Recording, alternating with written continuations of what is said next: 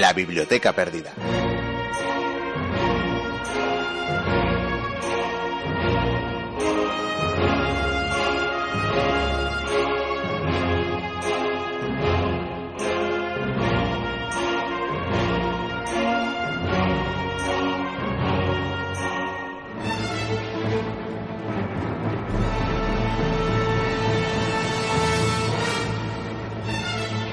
La mayoría de la gente vive su vida como una especie de borrón en torno al punto donde se encuentra su cuerpo, anticipándose al futuro o aferrándose al pasado.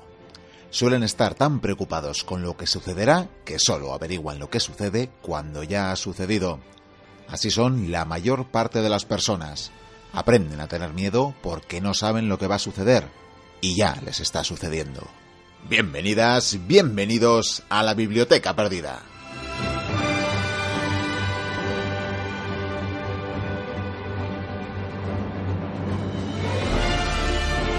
Palabras de una de las obras de Terry Pratchett, memorable autor de fantasía y ciencia ficción, creador de mundos tan singulares y recordados como Discworld, que nos dejaba esta semana a la temprana edad de 66 años. Con su memoria, arrancamos el programa de hoy.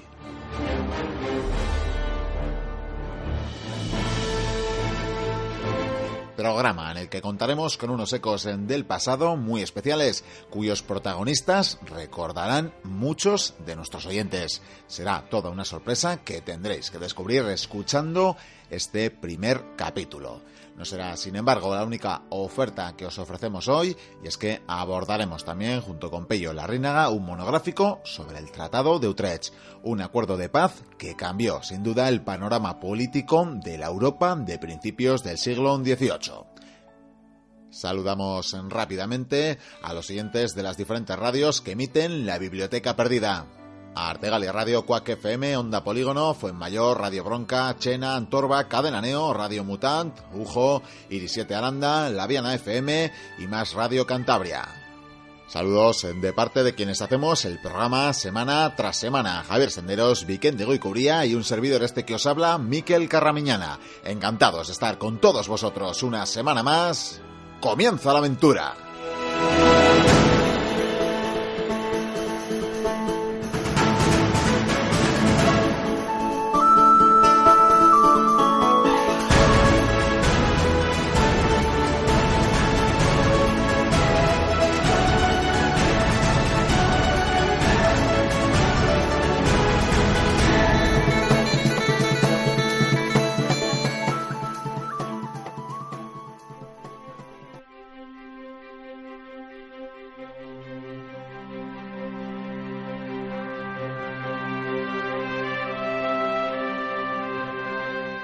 Avanza el programa, avanza la biblioteca perdida y vamos a continuar hablando de historia. Particularmente vamos a ofreceros el monográfico que os adelantábamos en el sumario del programa a petición de un oyente de Spender Fernández, entendiendo que es la abreviatura del apellido la que acompaña a su nickname, a su nombre de usuario en Twitter, el que nos hacía la petición de hablar sobre la guerra de sucesión española y particularmente también sobre el Tratado de Utrecht, que no sé si lo pronunciamos bien, quizás me lo pueda solventar eh, nuestro amigo y colaborador eh, Pello Larrínaga, que está aquí una vez más en la biblioteca perdida. Bienvenido, Pello.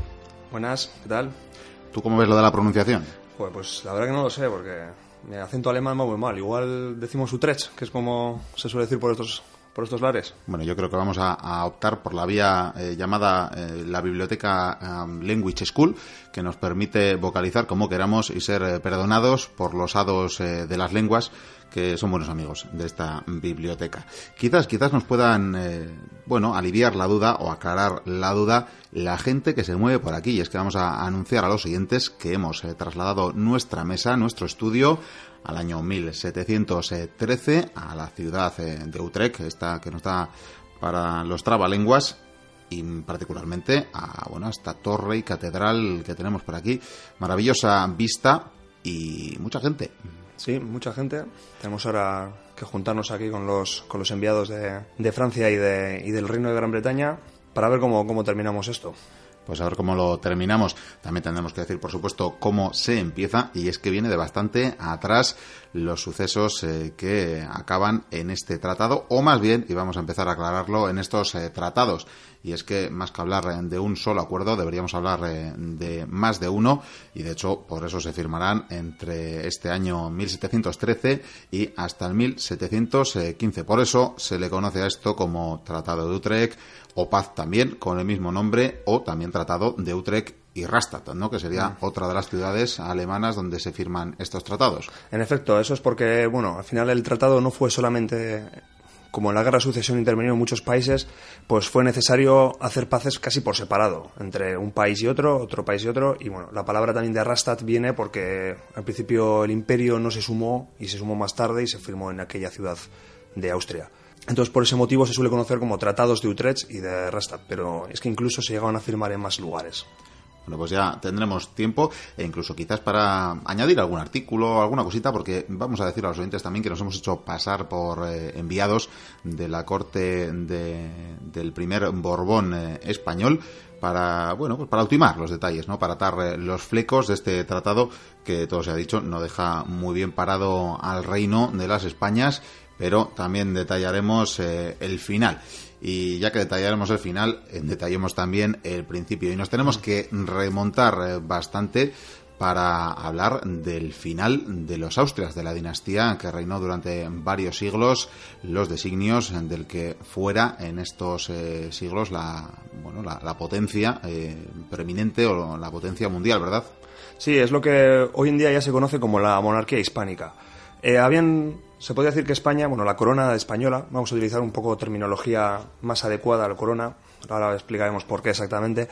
Eh, la corona española llevaba ya unos años de hegemonía económica, militar, en todos los aspectos de Europa. Llevaba ya, unos años ya tocada eh, con, la paz de, de, Westfalia y luego pues, el reino de Felipe IV fue bastante, el final fue bastante decadente. Y, al final, una vez muerto Felipe IV, pues inicia el reinado de, de, lo que es el último Austria, de Carlos II. Eh, hoy en día este rey se asocia ya de una manera muy negativa, aunque es cierto que hoy en día se está rehabilitando un poco este, este periodo y sentó un poco las bases de una recuperación que luego ya sería más palpable con, con los Borbones. Eh, solo diremos, eh, por ejemplo, que ya le hemos dedicado de hecho a alguna sección que se le llamó el hechizado. Mm. Con esto ya lo decimos todo. Sí, al final se cree que Carlos II bueno, es fruto de la endogamia que había en la familia de los Austrias eh, no hay que olvidar de que, de que Felipe IV se casó con, con Mariana Austria, que era un familiar muy cercano, muy cercano a ellos, no me acuerdo exactamente si era su sobrina. Su sobrina, si me lo recuerdo, sí. Y, entonces al final todo esto hizo que un poco degenerasen. Entonces eh, Carlos II pues tenía muchos problemas. Lo único bueno que tenía era que él era consciente de, su verdadera limitación. Y ya se había temido incluso por su propia supervivencia. Por su propia supervivencia. las potencias que habían estado alerta, ¿no? Por si esto que al final pasa mm. se tenía que haber adelantado en el tiempo, no pasó hay hechos bastante, bastante cuando, cuando, los oyes que te dan hasta pena de cómo, cómo pasó la infancia de él, de que tardó un montón en hablar, de, de caminar, de aprender a leer, ¿no? Aprender a leer. Y lo, ya he comentado que lo único bueno es que él era consciente de, su problema. Y también fue consciente de que su final podía ser en cualquier momento y estaba visto que él no estaba teniendo ningún heredero, a pesar de que se casó dos veces con, con, con princesas europeas de familias muy, muy fértiles. Pero aún así no, no se podía, no podía tener hijos y él ya empezó a tomar conciencia de que estaba muy enfermo y de que en cualquier momento pues iba a morir y que se abría un proceso que, que pronto toda Europa se volcó sobre ello, que iba a ser pues quién iba a suceder a este rey. Eh, entonces, ¿qué pasó? Pues inmediatamente surgieron numerosos candidatos por Europa. Eh, ya hemos dicho, toda Europa se preocupó pues, quién iba, porque al final no dejaba de ser el, país más importante de Europa. Sí que es cierto que ya llevaba Francia unos años con una hegemonía militar. En Francia estaba reinando Luis XIV, que es sin duda el rey más, importante de, este país, de, su historia. Y, entonces, pues, poco a poco empezaban a, ya inmiscuirse. Ya a inmiscuirse, se surgieron unos candidatos que eran eh, Felipe d'Anjou, Felipe de Borbón, que al final es a la postre el que, el que terminó asentándose en el trono de España. Eh, era nieto de Luis XIV, y luego estaba Carlos de Austria, que era eh, hijo de Leopoldo I, que era emperador de Austria, y José Fernando de Baviera, que era nieto también del emperador. Todos estos tenían una serie de derechos heredados porque se habían cansado con infantas españolas, eh, eran madres hijas de infantas, o sea, un poco líos sucesorios de, líneas, y los tres tenían bastante, bastantes bastante eh, posibilidades, los tres. ¿Cuál era el problema? Que es que nadie quería, era un poco un miedo de que uno es bueno y otro es peor. Entonces, nadie quería que uno de los. O sea, Francia no estaba interesada en que, en que Carlos fuese el emperador, o sea, el rey de España, perdón, pero tampoco estaba muy contento de que fuese Felipe porque al final iba a traer problemas. Entonces, al final empezaban a pactar entre ellos a espaldas y se empezaron a hacer lo que se llamaban los tratados de partición, en la que Inglaterra, las Provincias Unidas, un poco el precursor de la, de la moderna Holanda, eh, las Provincias Unidas y el Imperio, Francia, se juntaban todos a escondidas de España y hacían pactos de tratados de partición. Decían, pues eh, eh, lo que es la península y, y, las Indias se las queda el José Fernando de Baviera. las posesiones italianas van para el delfín de, de, Francia y así. Entonces, claro, Carlos II desde España veía todo esto atónito, cómo se estaban repartiendo su reino sin que ellos estuviesen haciendo nada. Sin poder decir, esta boca es mía, ¿no? Mm. Y tenemos que ver eh, cómo llega ya el momento de, del fallecimiento, en el año 1700, de este monarca. Efectivamente, ya él ya viendo que, se iba a morir, pues decidió legar todo a Felipe d'Anjou. Eh, José Fernando de Baviera había muerto un año antes, dejando sin el candidato menos malo. Entonces él decidió dejar a Felipe d'Anjou porque creía que era el único que podía mantener el, toda la monarquía hispánica eh, reunida. Entonces él lo nombró. Eh, Luis XIV, un poco muy a su pesar, porque estaba traicionando todo lo que había pactado con el resto de países en estos tratados de partición, pues aceptó el, el testamento de Carlos II porque era lo mejor para él.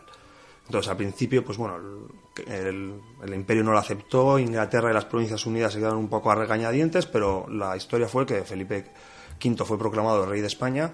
Empezó con muy buen pie, pues que juró los fueros de, de Aragón, las constituciones catalanas, pacificó Nápoles en una visita, y parecía que no iba a pasar nada del otro mundo, salvo que empezó a haber una serie de errores políticos que desembocó en una guerra que primero fue internacional, pero que los aliados, ahora vamos a decir quiénes somos, quiénes eran, y llevaron la guerra muy, de una manera eficaz a la península y degeneró una guerra civil total.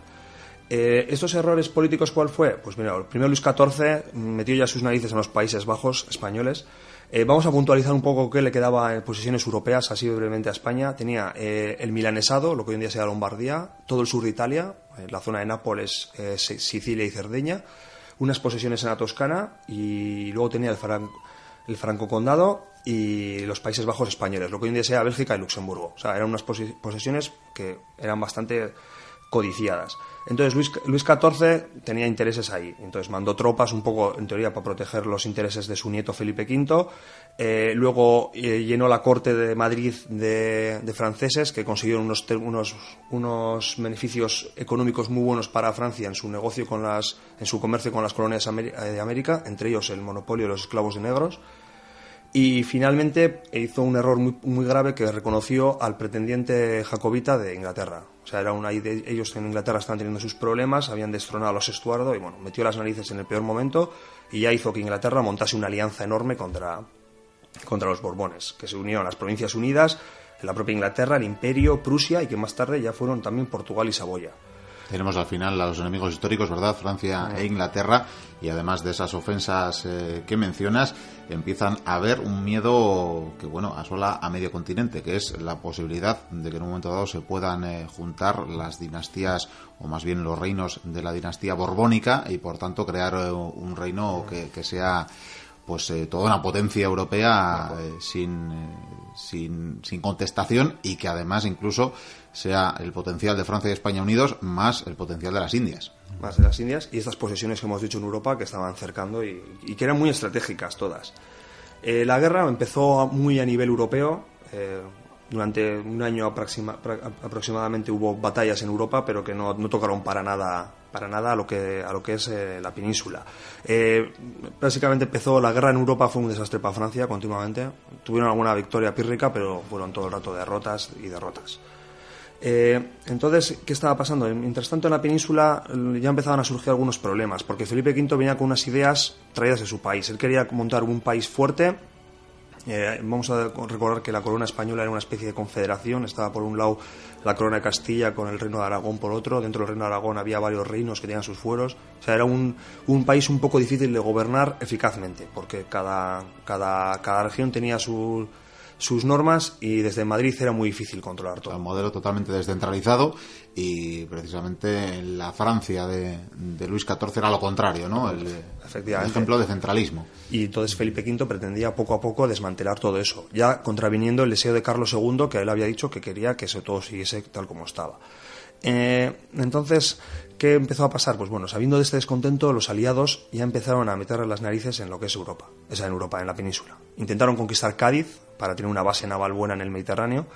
Eh, destruyeron la flota de las Indias en, en Vigo, en la batalla de Rande, y empezaron a atacar constantemente a los barcos españoles en el Atlántico.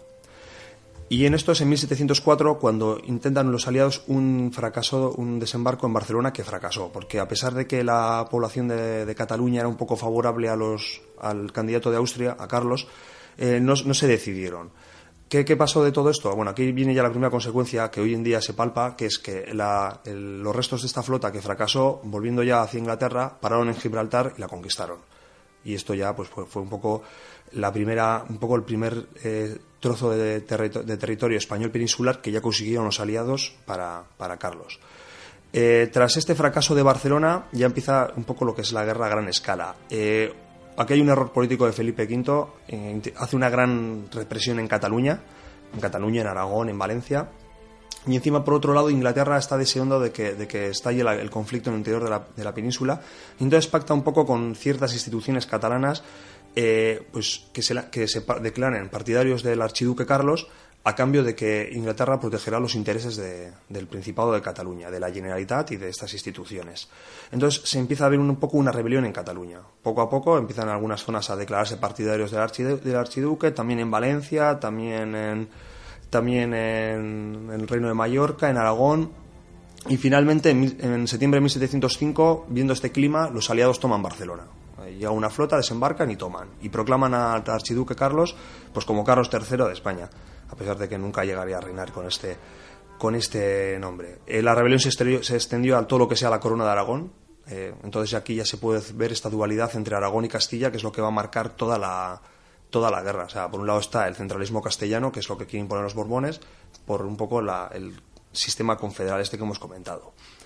Eh, este año, 1706, es muy favorable a la Casa de, Austria. De hecho, llega, Carlos llega a entrar en Madrid, pero se va al de un mes porque, porque ve que no, no puede sostener. No, puede sostenerse. El pueblo castellano está con, con Felipe Borbón y llega a Madrid. Eh, el ejército no, no consigue abastecer porque está la población totalmente en contra y se va porque ve que es insostenible. Y, y entonces al año siguiente la guerra cambia de signo. Hay una batalla importante, la batalla de Almansa, eh, se conquista todo el reino de Aragón y todo el reino de Valencia, y aquí ya se marcan las verdaderas intenciones de Felipe V, que emite los decretos de nueva planta, que bueno, son bastante conocidos, y que hace poner fin nominalmente a estos reinos. Los asimila al sistema castellano, desaparecen como reinos ya, y se integran totalmente en, lo que sería en el reino de España ya, que vamos a empezar ya a dejar de, utilizar la palabra corona para ser ya reino, porque está todo asimilado. Eh, un año después, pues ocurre también, esta guerra va muy de vaivén en vaivén. Ya hemos dicho que para Francia la guerra fue un desastre en el frente europeo, eh, y entonces eh, Luis XIV empezó a tener problemas por todos los lados. Había una crisis económica, derrotas militares, empezaban a agitarse el reino, y aparte que también pues los ingleses avanzaban, o sea, los aliados avanzaban, por ejemplo, tomaron Menorca y se la quedaron para ellos, y Cerdeña también.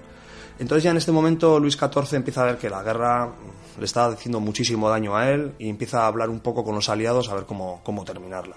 Estamos hablando de 1709, todavía quedan cuatro años para, para Utrecht, pero podemos decir que eso es el precursor ya del, del tratado. Sí, hay campos de batalla, desde luego, pero también hay diplomacia en todo esto durante estos años. Diplomacia que hemos dicho cuatro años duró hasta que se firmó. Eh, pero ¿qué pasa? Que fue un tiro a floja muy serio. De hecho, ya de primera mano a Luis XIV le exigieron que abandonase a su nieto a su suerte y que incluso ayudase a, derrocarlo. Y Luis XIV, pues lógicamente, se negó. Llegó a retirar las tropas de España, lo cual dejó a, a Felipe V en una situación muy mal en la que parecía que por un momento iba a perder la guerra, porque en el año siguiente, en 1710, que bueno, se puede decir que es el año más decisivo de toda esta guerra, eh, los austracistas desde Cataluña empiezan una campaña bastante exitosa en la que tras ganar dos batallas muy importantes se vuelven a plantar en, Madrid.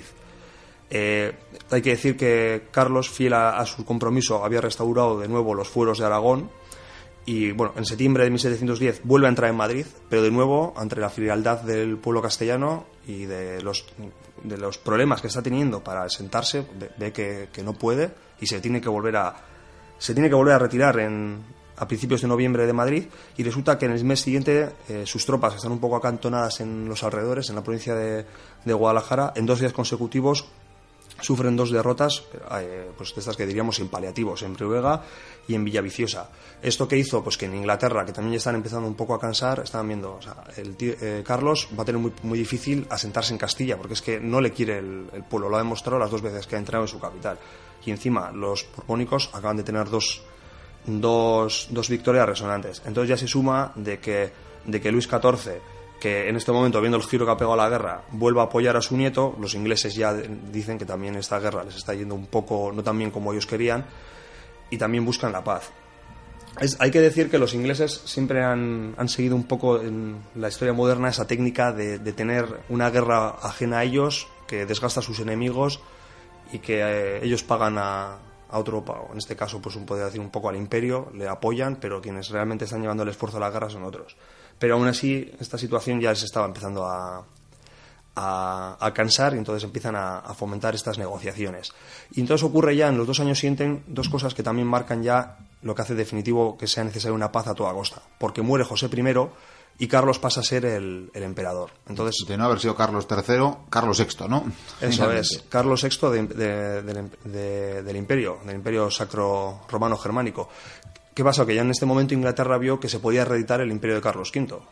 Básicamente los mismos, o sea, una alianza eh, Madrid-Austria. Entonces ya ven que, tampoco les interesa que gane Carlos. Ni queremos esa, e, ese reino Borbón eh, doble, pero tampoco queremos eh, ese imperio más fortalecido aún. Pero por otro lado ocurre otra cosa, que los herederos de Francia empiezan en el año 1712 eh, empiezan, a morir, casualmente, a morir casualmente todos. Y resulta que Felipe V llega un momento que es el.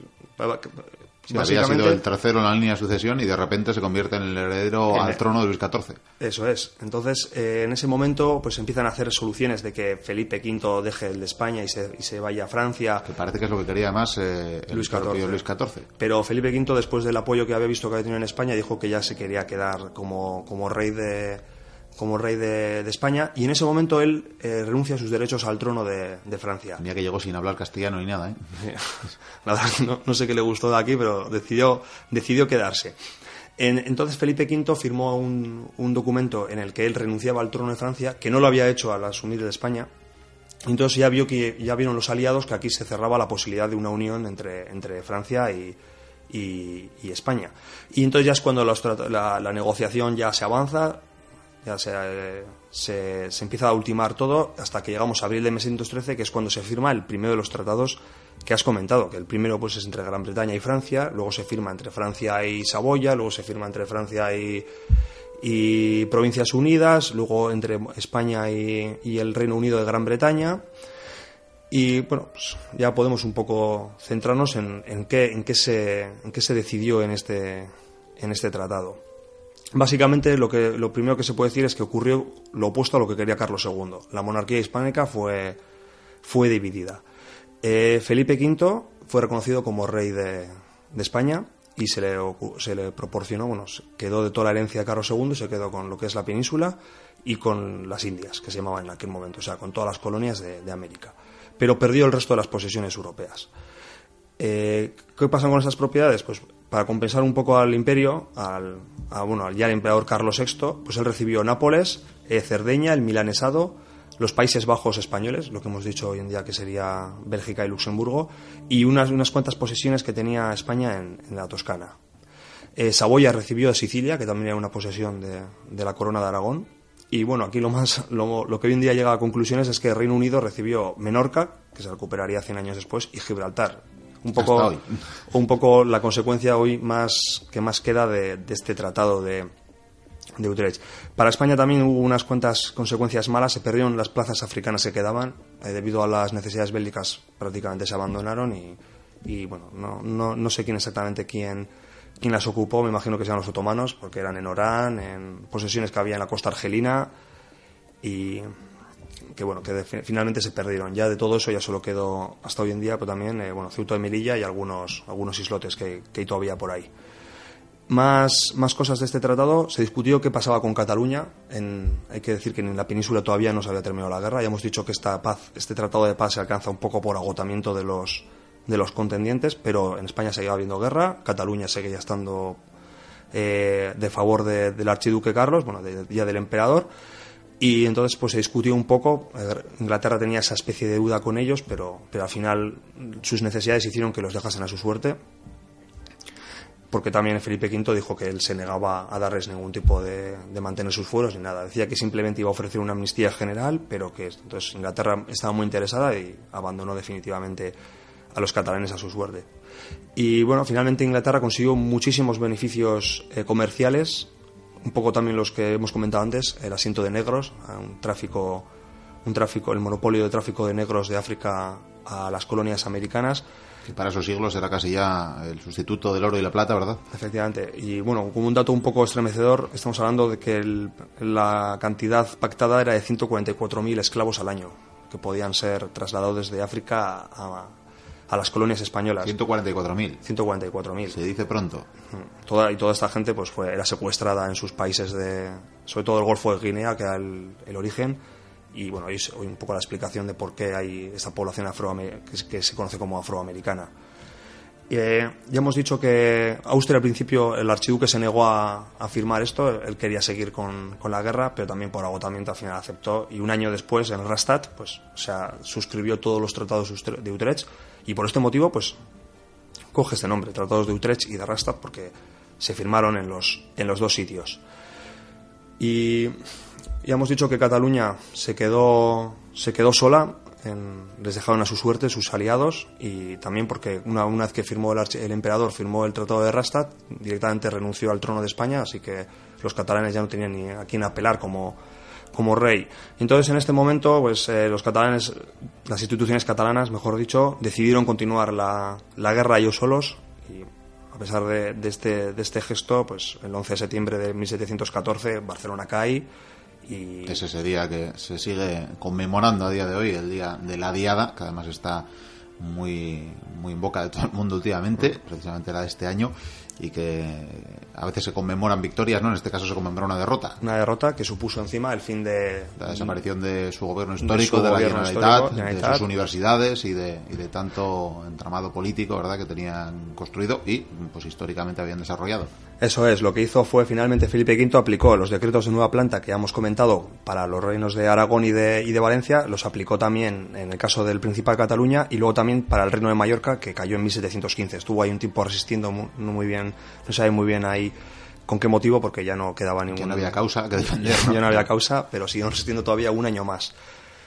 Y aquí es donde termina, propiamente dicho, la, la guerra de sucesión, que trajo bastantes cambios a a lo que es el, el, escenario europeo, eh, se cogió el término que bueno, fue el dominante durante un siglo en Europa, durante todo el siglo XVIII, que era el, equilibrio de poder, el balance of power, que decían los, los británicos, en el que bueno, Inglaterra sin duda fue el gran beneficiado de toda esta guerra. No vamos a decir que hubo un, un vencedor total, porque la guerra fue muy, muy costosa para todos, pero ellos fueron los grandes beneficiados, ganaron extensos territorios, no solamente Menorca y Gibraltar, también Francia les cedió algunas posesiones en Canadá.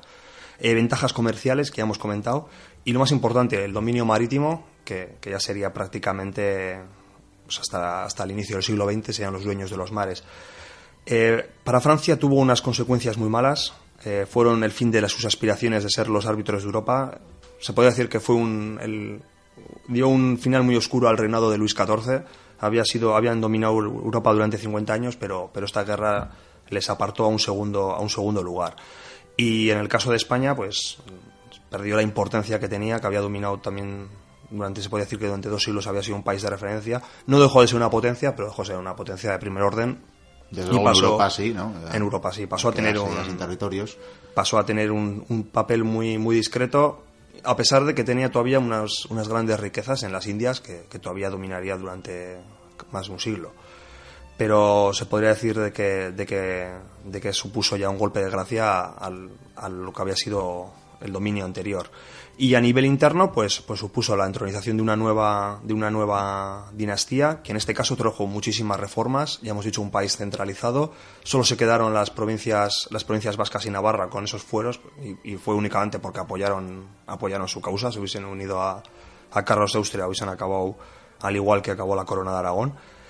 Y, a pesar de esto, las reformas borbónicas pues hicieron que, España a ciertos niveles avanzase en se modernizara, se modernizara y pues dejara un poco esa estructura que todavía tenía medio medieval de, fueros y de, y de unas instituciones que lo único que hacían muchas veces era bloquear el, el gobierno de, de, la, monarquía, que al final hacía que fuese únicamente Castilla quien, quien aguantase todo el esfuerzo bélico y, y, aportase los hombres para las guerras. En este caso ya toda la península está asimilada a un único gobierno y entonces pues, supuso un cambio total de, de la forma de hacer política y de, y de, y de gestionar el país. Pues ahí tenemos ese centralismo de la dinastía que a día de hoy y con, eh, no sé si flamante, pero desde luego con nuevo rey estrenado este mismo año y tenemos ese equilibrio europeo que bien podíamos eh, describirlo en las palabras de, la reina inglesa en aquella época que al explicar en su, en su parlamento la, situación y los acuerdos que se iban a firmar y de los que hemos hablado hoy,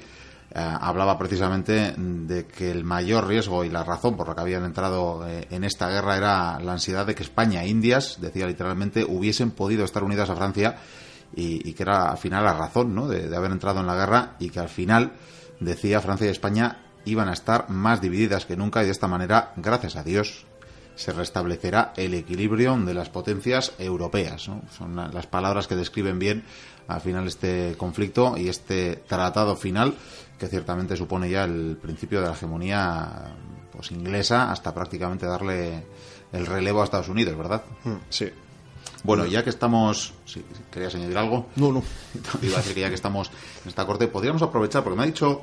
Me ha dicho el delegado inglés que todavía que todavía está a tiempo, Felipe V, de, de mantener Gibraltar. O sea, parece que hay que, está reculando, que pueden que pueden moverse. Así que te, voy a enviar a hacer la última negociación y, y a ver, y a ver qué pasa. Ah, así la recupero. Bueno, pues eh, ahí veo, veo que Pello ha ido a establecer la firma. Parece que se puede salvar Gibraltar para, bueno, la poca honra que le puede quedar a España en este tratado. Ah, veo, veo ahí otro funcionario inglés que se está acercando. Le da un, lo que parece un saco de monedas a Pello. Sí, sí, sí. Eh, no, no, no ha dudado ni un segundo en aceptarlas. Y no, al final, pues no va esta última oferta, esta última posibilidad, la ha cerrado Pello, así que Gibraltar me temo que va a ser inglesa. Pues, ¿qué le vamos a hacer? En fin, seguimos con el programa.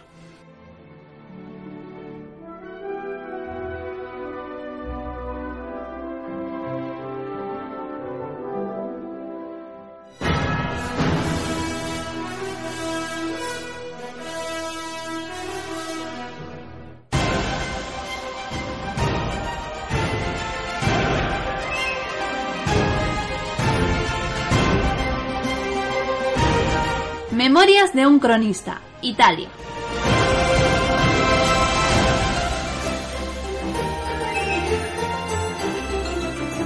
Capítulo 1. Cartagena.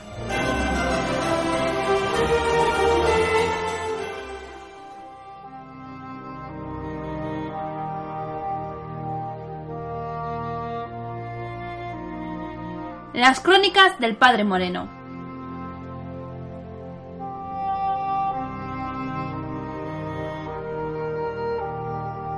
Qué hermosa ciudad aquella. Habían pasado largas semanas desde que hubimos de salir de nuestra iglesia. Sin embargo, a pesar del extenso viaje por tierra, tuve por bien maravillarme con las ciudades de Castilla. Cartagena, sin embargo, era otra cosa. Tras dejar nuestras mulas a buen recaudo con los frailes, pude respirar el viento salado que llegaba del puerto. Las calles eran un hervidero de gentes yendo y viniendo. Los mercados abrían bien pronto para dar buena cuenta de la multitud de desconocidos que descargaban las naves que surcaban el Mediterráneo.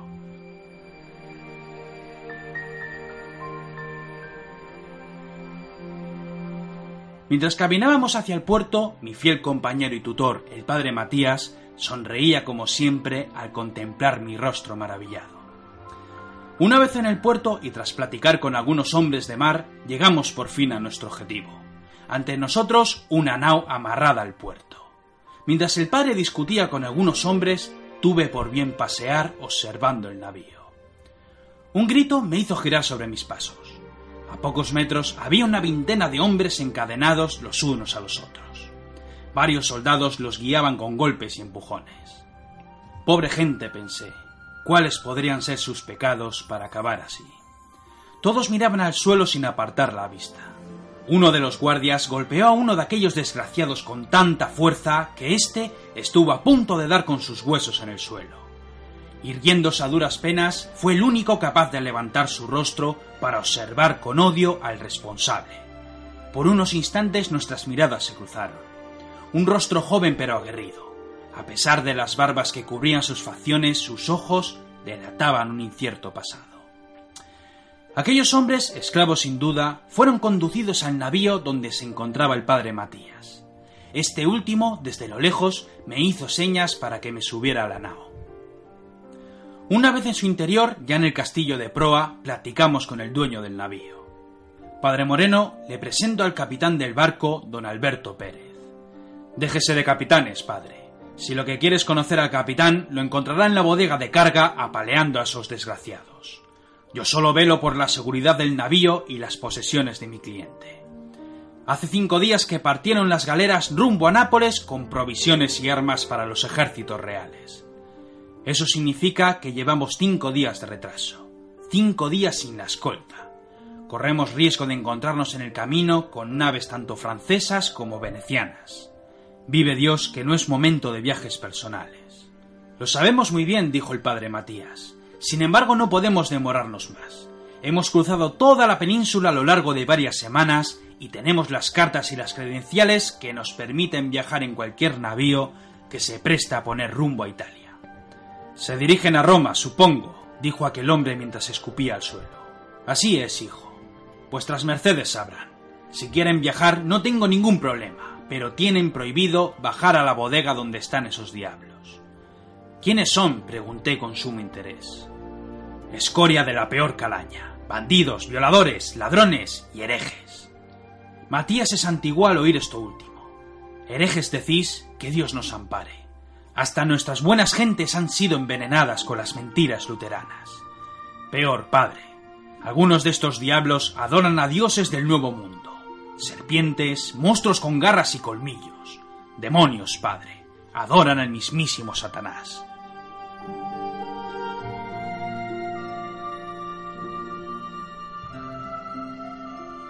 Una vez zarpamos del puerto, poco podíamos hacer. Nos admiramos mucho con el buen hacer de los marineros.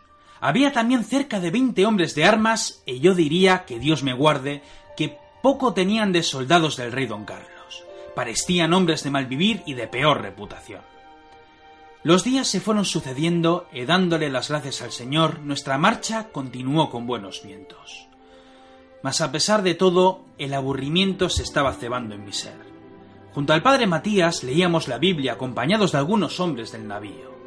Matías soportaba con mucho esmero la espera, pero yo era incapaz de mantenerme tranquilo. El barco era demasiado pequeño y mi curiosidad muy grande.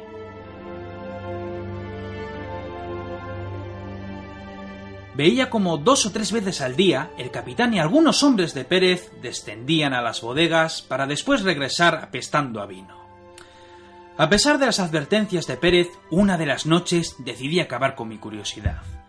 Con pasos cortos y esquivando a la tripulación que dormía pierna suelta, tuve por bien acercarme con mucho sigilo hasta la entrada de la bodega. Me tomaría unos vasos de buen vino y rezaría varias plegarias por mi pecado como lo hacían todos los padres. Descendiendo por las empinadas escaleras, a oscuras para no ser visto por el vigía, comencé a tantear las paredes de madera. Al final de la popa del barco pude ver una pequeña linterna resplandeciendo en la oscuridad. A su alrededor había un gran número de arcabuces en sus cajas protegidos con mantas. Más allá había varios barriles de pólvora negra. Haciéndome con la linterna, tuve por bien girar sobre mis pasos hacia la proa del navío. Pronto di con los buenos barriles provistos de bizcochos, agua y vino. Satisfecho en mi haber por tales viandas, me hice con uno de los bizcochos justo en el instante en que un gemido me asustó de tal arte que por poco di de bruces en el suelo. Manteniendo la linterna en alto, temblando por sentirme descubierto, acerqué la luz hasta dar de lleno con varios cuerpos. Encadenados en el suelo, por los tobillos dos largas líneas de presos me contemplaban en la oscuridad.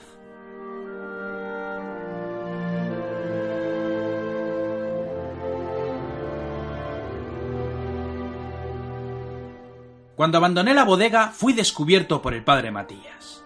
Con gesto serio cerró la puerta que daba al piso inferior y me preguntó qué hacía allí. Cuando le hablé de los presos, le conté que estaban muy mal nutridos y por ello decidí darles algunos bizcochos además del buen vino del capitán.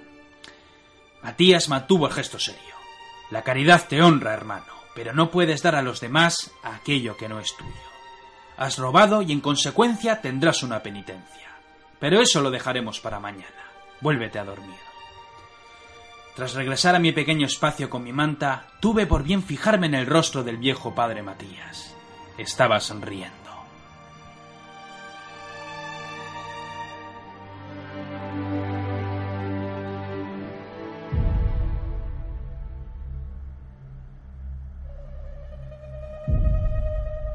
Los gritos de los hombres y un fuerte pisotón me pusieron en pie. Adormilado, con el corazón golpeando con fuerza, fui capaz de apoyarme en la borda del navío. Los hombres corrían por doquier. Los marineros se esmeraban en aprovechar los vientos que hinchaban la vela mayor y la latina. Alberto Pérez observaba desde el castillo de proa. Subiendo las escaleras fuimos hasta donde estaba. Desde su posición vimos algo en la lejanía. Parecían unos barcos muy gordos con las velas desplegadas. Pérez nos corrigió. El capitán está completamente borracho y el piloto se ha hecho con la nave. No, no son barcos gordos, dijo lanzando maldiciones. Ni franceses, ni venecianos, ni la madre que nos parió a todos. Aquello que veis a lo lejos son dos galeras berberiscas con docenas de diablos dándole a los remos para darnos caza. El padre Matías comenzó a rezar al escuchar que se trataban de berberiscos. Pero nuestro barco es más grande, le dije. Veo que sois muy observador, padre. Tenemos un barco más grande, cargado hasta arriba de tantas toneladas que no damos abasto. El Mediterráneo es un mar donde la galera es el rey desde los tiempos de los romanos. Salga del castillo y póngase a lo suyo. Bendiga a los hombres que hoy va a correr la sangre.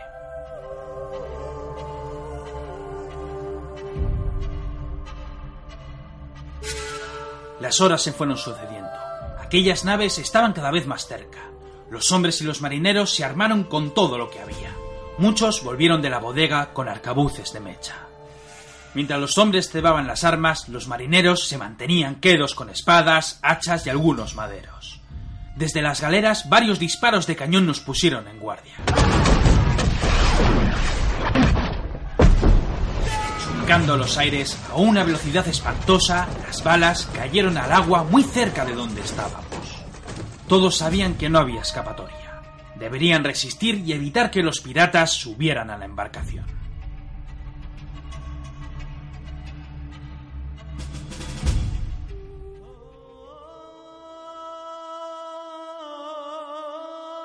Una patada me hizo recobrar el sentido. Sentí una mano que me apretaba el cuello a la vez que me empujaba hasta el palo mayor.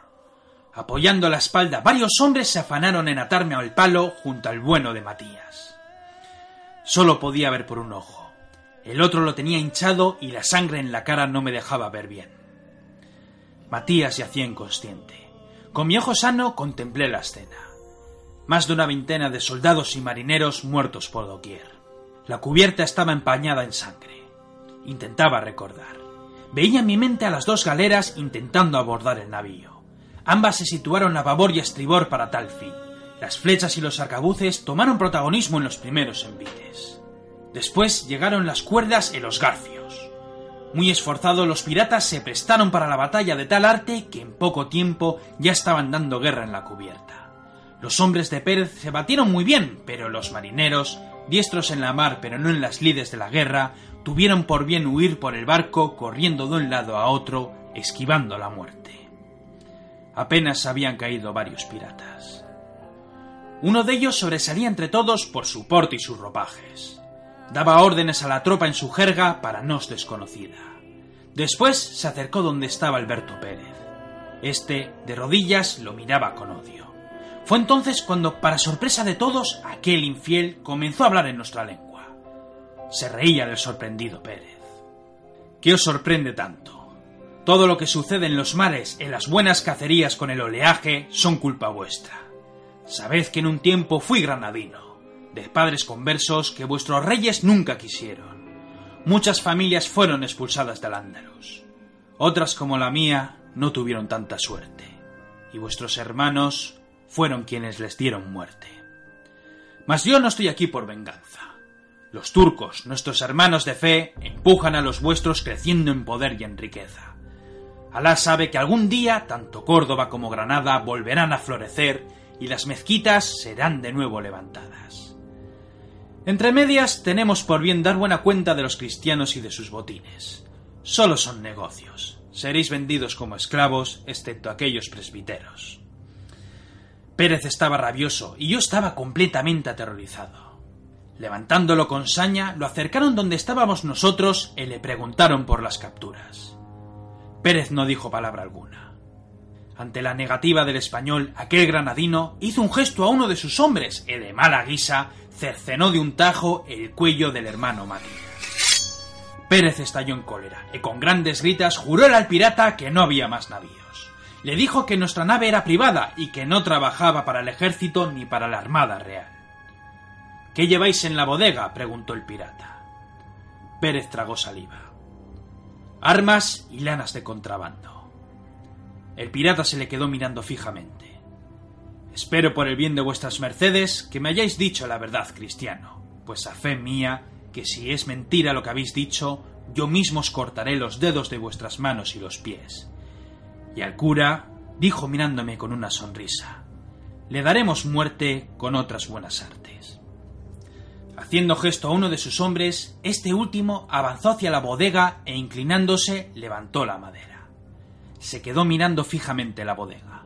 El líder granadino habló en su lengua preguntando sin lugar a dudas qué era lo que veía. Lo que sucedió después nos dejó a todos sin palabras.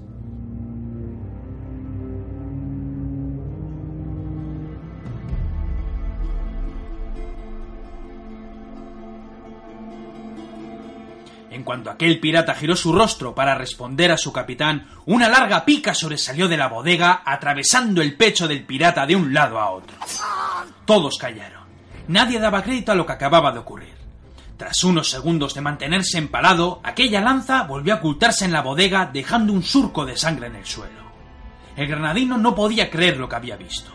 Con el gesto lleno de ira, increpó a Pérez, asestándole un puñetazo que lo llevó al suelo. Con grandes gritas ordenó a seis de los suyos que bajasen espadas en ristre y dieran muerte al maldito que se ocultaba en la bodega.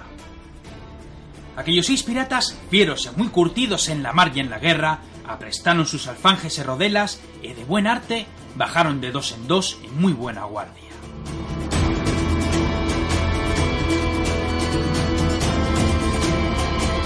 El granadino esperaba en silencio, ojos muy abiertos y con la sorpresa en el rostro. De súbito, grandes gritas y los sonidos de los choques del metal hicieron brincar de espanto a los piratas. Se escuchaban alaridos y grandes zancadas que daban los contendientes.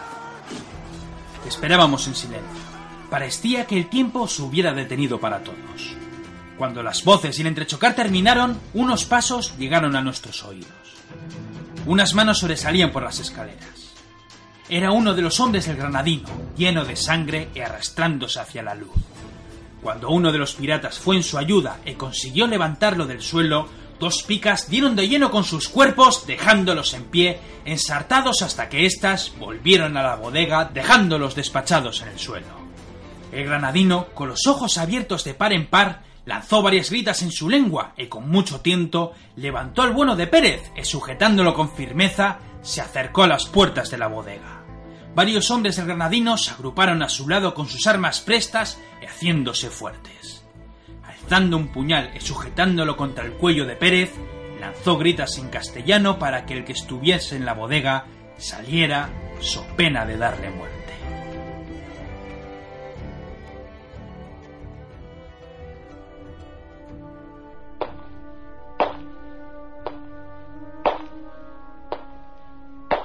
Sin respuesta alguna, varios pasos pusieron en guardia los berberiscos.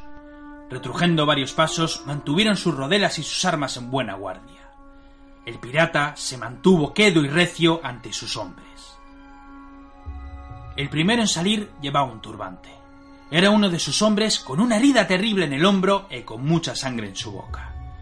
El único brazo sano lo tenía a sus espaldas, sujeto por un cristiano que mantenía la mirada queda en los ojos del granadino. Si os complaza vuestra merced, os propongo un intercambio, dijo el cristiano. El granadino lanzó una gran carcajada seguida de las risas de todos sus hombres. Por Alá, cristiano, ¿quieres cambiar el prisionero? Aquí te dejo al tuyo. Lanzando al bueno de Pérez, este último cayó al suelo al lado del cristiano. Este a su vez devolvió al musulmán herido. Muy bien, cristiano. Ahora tengo una pregunta, a saber si por ventura vuestra merced es capaz de responderme. Ahora que me has devuelto a mi hombre, ¿qué me impide darte muerte? Pues es bien sabido por todos que aquesta nave es ahora mía. El cristiano o castellano, pues hablaba bien la lengua, levantó el bueno de Pérez que se hallaba cubierto de heridas de toda índole. Cuando los dos se miraron las caras, Pérez puso una mueca de horror más grande que la que tuvo con el granadino. Aquel castellano o lo que fuera levantó su espada y lanzó un puñetazo en la boca de Pérez con el pomo del arma. Primero cayeron los dientes, después el bueno de Pérez. Boquiabiertos por aquel gesto, aquel castellano levantó su espada y mantuvo la guardia queda mientras miraba desafiante al granadino. Sonidos de pisadas alarmaron a la tropa pirata. Tras aquel castellano, de las bodegas surgieron otros tantos hombres armados, portando espadas, rodelas y arcabuces humeantes. El granadino se mantuvo terco donde estaba para animar a los suyos. Uno de los hombres de la bodega apuntó a los piratas a bocajarro. José Manuel, gritó el castellano, apunta al de la armadura que parece un hidalgo, y si se mueve, envíalo al infierno. El granadino miraba incrédulo la escena. El tal José Manuel sonreía mientras le apuntaba con su arcabuz. Tú dices que aquesta nave es tuya, dijo el vizcaíno. Mas yo te digo que agora es mía. Ríndete con los tuyos o te abordamos las galeras.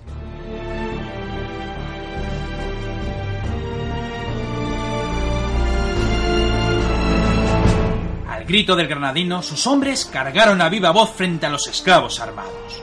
Los arcabuces abrieron fuego cobrándose los primeros muertos. Las espadas y las rodelas chocaron en un frenético combate donde cada uno luchaba por su vida. El granadino se batía como muy varón con los suyos, hasta que varios de sus hombres le dieron la voz de alarma. Sosteniéndose en la borda del barco, observó algo en el horizonte y con buena parte de sus hombres, ambas galeras soltaron sus amarras, dejando a muchos de los suyos agonizando en la nao.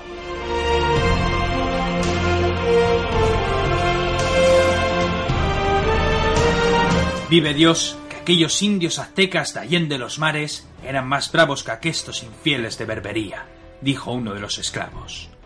A fe mía, Morales, que otro gallo hubiera cantado si aquel cura no nos hubiese dado de comer y nos hubiese soltado de las cadenas como buen cristiano, dijo un tal Perales. Vizcaíno, o los musulmanes huyen de nuestros arcabuces o de aquellas naves que ve a lo lejos. Parecen galeras con banderas negras y blancas, dijo José Manuel. El vizcaíno, dando zancadas hacia el castillo de proa, siguió las indicaciones del artillero. Si no me fallan mis ojos, lo que se ven son dos galeras de la Orden de San Juan de Rodas. Pues por la santa madre que nos parió que hasta aquí hemos llegado. Que los caballeros den buena cuenta de esos rufianes mientras escapamos a España, dijo el artillero. Se han llevado al cura, dijo Perales. Ese hombre nos ha salvado a todos. Morales adelantó. Ese cura se merece una oportunidad. De no ser por él, ahora estaríamos viajando a África para ser vendidos por los infieles. Sea pues, dijo el vizcaíno, apresad a los soldados de Pérez y que los hombres preparen los arcabuces. Ya te lo dije en su día, José Manuel. Una vez más tenemos por delante una nueva aventura.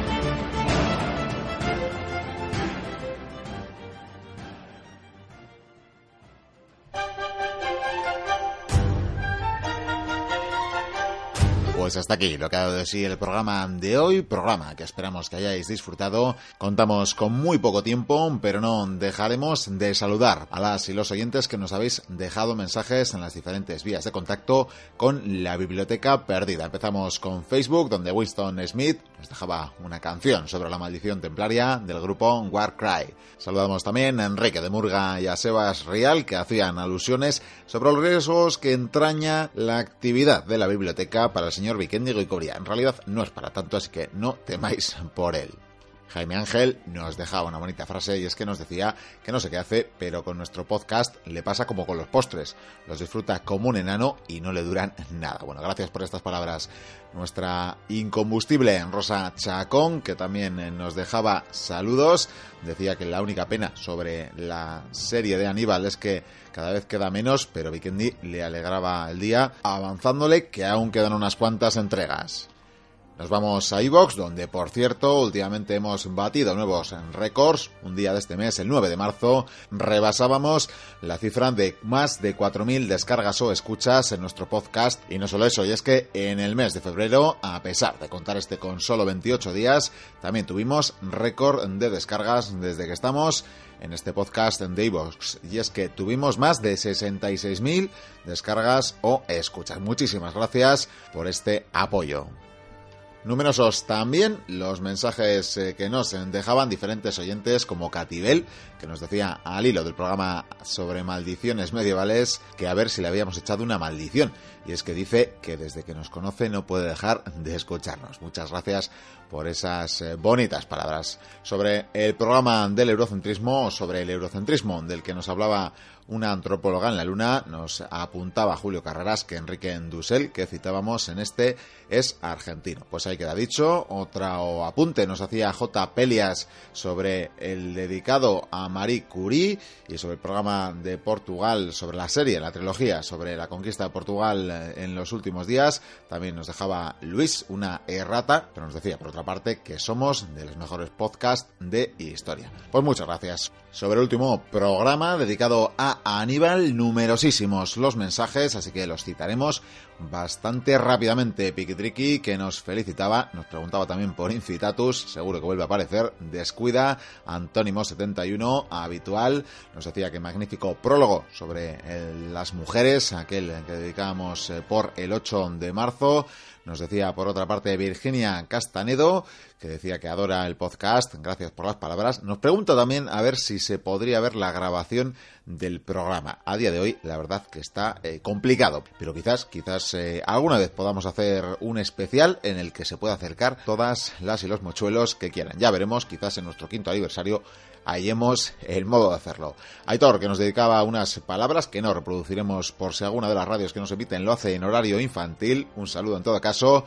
Horst, que nos decía que le dejábamos con la miel en los labios y espera la batalla de Canás. El Senglar, que le alegraba que habláramos de romanos. Germán dice mochuelo de por vida, se declara así, gracias por ello.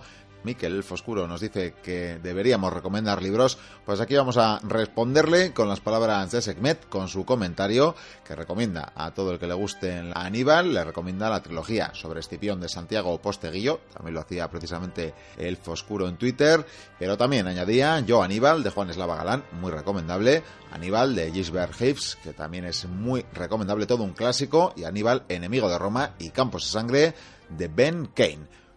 Pues saludos a Málaga y finalmente saludamos a nuestra amiga arqueóloga Mai. Terminamos con Twitter citando a nuevos seguidores o a todos aquellos que nos habéis retuiteado. Dan, No Soy Magel, José Antonio Garra, Mónica Hidalgo, Jesús Saelices, MDMA, Portal Historia y KTR Sin. Nada más eh, que añadir, salvo citaros para la próxima semana. Hasta entonces, sed felices. Agur.